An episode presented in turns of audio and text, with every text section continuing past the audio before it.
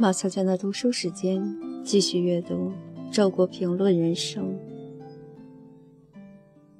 八，死亡形而上学。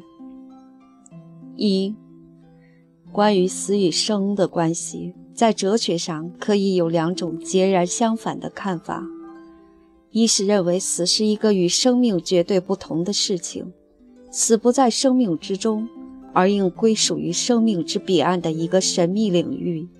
因此，对于活着的人来说，它是不可思考、不可言说的。另一是认为死是生命中的一个最本质的事情，生命中的一切，连同生命本身，皆因死而获得意义或丧失意义。因此，对死的思考是哲学的根本使命，是对生命意义的思考的前提和归宿。这两种看法。都是真正哲学性质的，而且在我看来，尽管他们的立论相反，却并非不能相容。凡生命中最本质的事情，岂不都把我们引向神秘？最值得思考的事情，岂不都具有不可思考的性质？在这两种看法之外，还有一种看法是把死看作生命中的一个普通的、自然的事情。主张以顺其自然的态度淡然处之，我承认这种看法最符合常识。你甚至不妨说它包含了一种常识的智慧。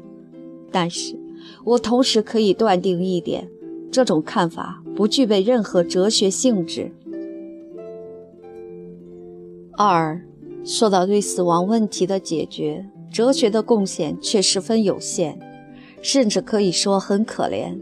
直接讨论死亡问题的哲学家，一般都立足于死之不可避免的事实，着力于劝说人以理智的态度接受死。要真正从精神上解决死亡问题，就不能只是劝人理智的接受不存在，而应该帮助人看破存在与不存在之间的界限。没有了这个界限，死亡当然就不成为一个问题了。这便是宗教以及有宗教倾向的哲学家的思路。其中，基督教和佛教又有重大区别。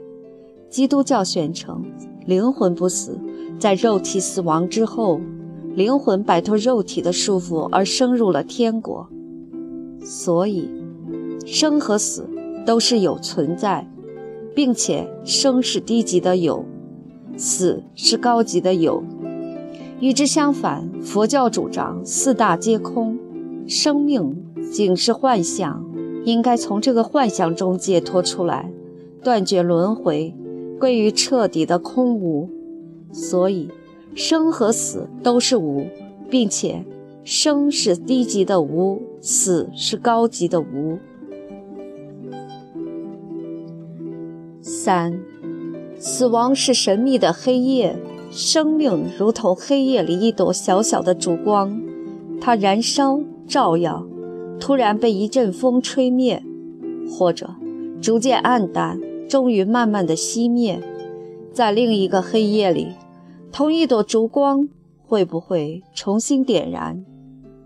也许在天国里没有黑夜，只有光明，所有的烛光其实并未熄灭。只是回到了那永恒的光明中。